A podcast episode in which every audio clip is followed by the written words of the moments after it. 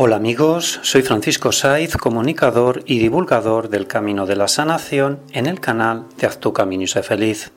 Es un programa holístico para la sanación del alma y la sanación emocional de las enfermedades. En el podcast 640 hablaremos de cómo el destino puede ser modificado. Bien amigos, todo destino puede ser modificado. ¿Y por qué puede ser modificado?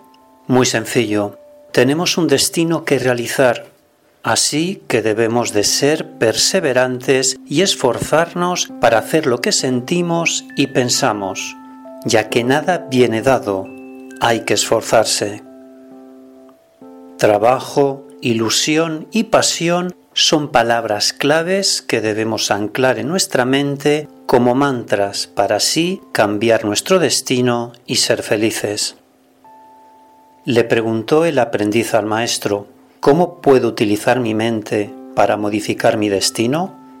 Muy simple, contestó el maestro, escucha tu voz interior y como energía creadora que eres, pon en práctica con tu esfuerzo lo que sientes y piensas. Da y se te dará. Reflexión. Diariamente, con nuestros sentimientos y pensamientos, estamos modificando nuestro destino. Esfuérzate en cambiar aquellas cosas que sientes que van mal. Tú eres el cambio. Reflexiona, piensa y actúa. Gracias por escuchar este podcast y recuerda que si tú cambias, tu vida cambia. Haz tu camino y sé feliz. Gracias.